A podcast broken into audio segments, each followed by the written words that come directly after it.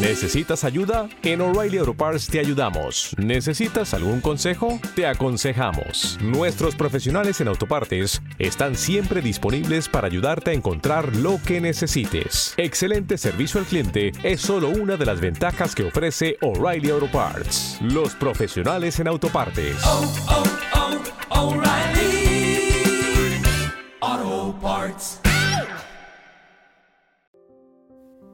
En esta ocasión vamos a saltar el intro porque hay una palabra que debes llevarte hoy. Hoy no vine a hablarte de cómo tú debes amar en el noviazgo. Hoy no vine a hablarte de cómo debes amar en el matrimonio.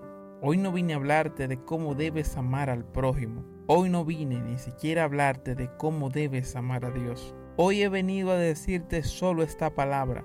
Déjate amar de Dios. Para el esfuerzo o sacrificio que intentas hacer por atrapar a Dios y hoy deja que sea Dios que te atrape a ti. Hoy deja de correr detrás de Dios y deja que su amor te persiga a ti. No puedes permitir que un aprendizaje del pasado te cohiba de recibir todo el amor que Dios tiene para ti y quiere derramar en tu vida. ¿Cómo así? Dios tiene más amor que lo que te dieron tus padres. Dios tiene más amor que lo que has conocido a la fecha como amor. Dios te dice hay más de mi amor para ti, hay más de lo que has visto, hay más de lo que has escuchado, hay más de lo que has sentido. Salmos capítulo 36 versículo 5. Tu amor inagotable, oh Señor, es tan inmenso como los cielos, tu fidelidad sobrepasa las nubes. No pienses que hoy Dios te ama más que hace un año. Lo que pasa es que hoy entiendes más que antes cuánto Dios te ama. Y si mañana sientes más el amor de Dios que hoy, es porque mañana te levantarás con más conocimiento de lo que es el amor de Dios. Porque el amor de Dios tiene una característica y es que es inmutable. Y lo bueno de esta cualidad del amor de Dios es que el universo puede cambiar, pero no su amor hacia ti. Sé que se habla de que Dios es fuego consumidor, pero esa es la excepción a la regla. En principio Dios es amor y lo que quiere es derramar su amor sobre ti. Y fíjate, te digo cuál es el mayor ejemplo de que Dios es amor y que en tiempo de gracia está lejos de ser fuego consumidor. El mayor ejemplo eres tú y soy yo.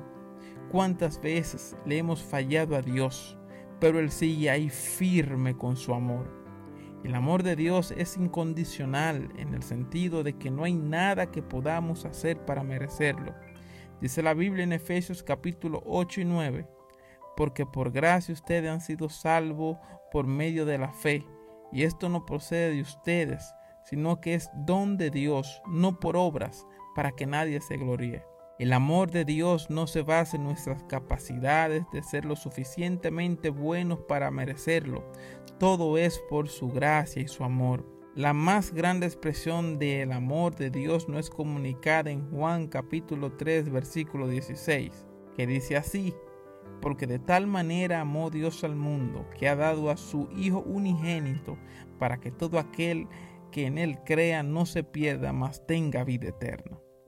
Podemos ver por este versículo que el deseo más grande de Dios es que nos unamos con Él en su hogar eterno, al cielo. Él hizo posible este camino pagando el precio por nuestros pecados, porque Él nos ama, porque así lo decidió como un acto de su voluntad. Es decir, Dios anhela estar contigo. Él te ama de tal manera que mueve las montañas y los océanos para encontrarse contigo. Siempre he escuchado el siguiente ejemplo, comparación. Mayormente todo el que usa esta comparación es para justificar una conducta incorrecta. Por ejemplo, decimos, en comparación a cómo viven esa pareja, nosotros vivimos bien. Y ahí estamos frente a una comparación que lo que nos hace es justificar la forma errónea en cómo estamos viviendo y no reconocer que puede haber más de parte de Dios para nosotros y que no es el modelo original de Dios. Y hoy, de manera definitiva, debes de saber que Dios te dice, hay más de mi amor para ti, más de lo que has visto, más de lo que has escuchado, más de lo que has sentido. El amor de Dios es inconmensurable. El amor de Dios es perpetuo e inmutable.